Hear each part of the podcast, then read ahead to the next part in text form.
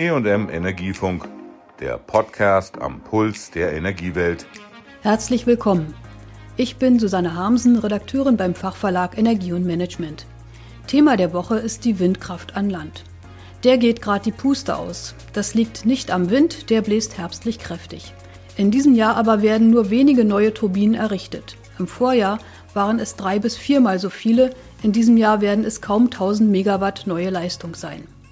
Das liegt nicht an den Herstellern, sondern an fehlenden Genehmigungen und Flächen, auf denen man noch Windräder aufstellen darf. Auf einem Pressetermin der Branche erklärte Wolfgang Dirker, Vorsitzender der Geschäftsführung der General Electric Deutschland in Berlin, Für uns ist am wichtigsten, dass wir Genehmigungen haben, um weiterhin Windkraftanlagen planen und bauen zu können. Wir haben in Deutschland in den letzten Jahren etwa 500 Anlagen pro Jahr gebaut und hatten bis vor zwei Jahren davon etwa 150 Anlagen für den deutschen Markt. Dieses Jahr ist der Einbruch so stark, dass wir gerade mal vier Anlagen in der ersten Jahreshälfte gebaut haben und in der zweiten Jahreshälfte damit rechnen, kaum mehr bauen zu können. Das ist ein dramatischer Einbruch. Die Hauptursache dafür ist der Mangel an Genehmigungen und an dieser Stelle müssen alle Ebenen der Politik, Bund, Länder und Kommunen zusammenarbeiten, um diese Situation zu verbessern. Keine Aufträge heißt auch keine Arbeit für die Windwerker, sagt Wolfgang Dirker. Wir beschäftigen heute in Salzbergen im Emsland knapp 1000 Menschen.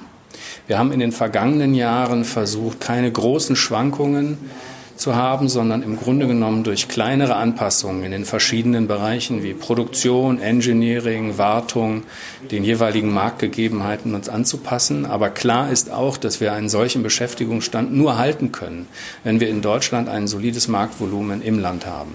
Konkurrent Vestas musste sogar schon 500 Stellen in der Lausitz in den Wind schreiben. Rotorblätter von 100 Meter Länge kann man nämlich nicht per Post verschicken, erklärt Alex Robertson, Vizepräsident für den Verkauf.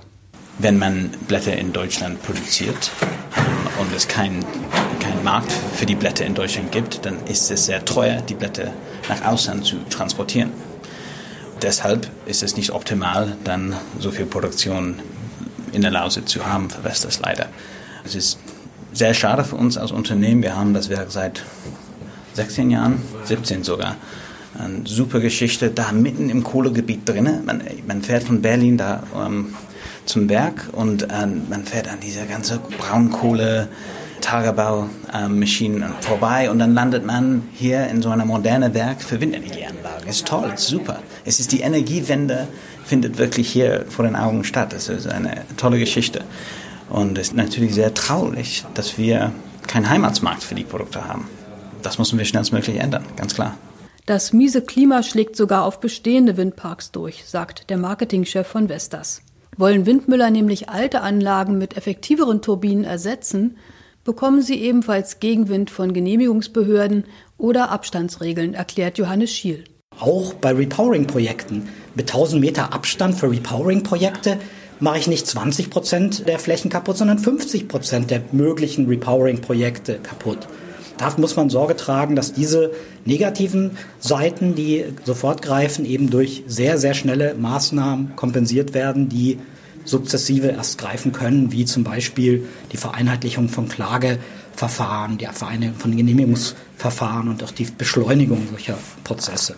Wem heute noch egal ist, woher der Wind weht, der muss sich aber auch fragen lassen, woher morgen der Strom für seine Steckdose kommen soll. Kernkraftausstieg und Kohleende sind beschlossen. Die Bundesregierung glaubt, künftig nicht mehr Strom als heute zu brauchen. Effektivität ist ihre Zauberformel, so schrieb jüngst Staatssekretär Andreas Feicht aus dem Wirtschaftsministerium. Frank Peter, stellvertretender Direktor der Agora Energiewende, widerspricht. Nein, wir glauben nicht, dass bis 2030 der Strombedarf deutlich sinkt, weil der Zubau und der Zuwachs an Elektromobilität, Wärmepumpen und auch die Dekarbonisierung der Industrie dazu führen wird, dass wir eher mehr Strom brauchen. Die Energieeffizienz muss natürlich trotzdem steigen. Wie viel Strom werden wir denn brauchen, Frank Peter? Wir gehen derzeit davon aus, dass wir 2030 ungefähr brutto genauso viel Strom brauchen wie heute. Das sind Größenordnungen 600 bis 650 Terawattstunden. Verschiedene Experten haben berechnet, dass wir deutlich mehr Windturbinen bauen müssen. 4.000 bis 5.000 Megawatt Leistung müssten pro Jahr dazukommen, damit wir tatsächlich 65 Prozent unseres Stroms aus erneuerbaren Quellen im Jahr 2030 erzeugen. Für all die Wärmepumpen, Elektroautos und natürlich auch die Industrie soll es schließlich reichen.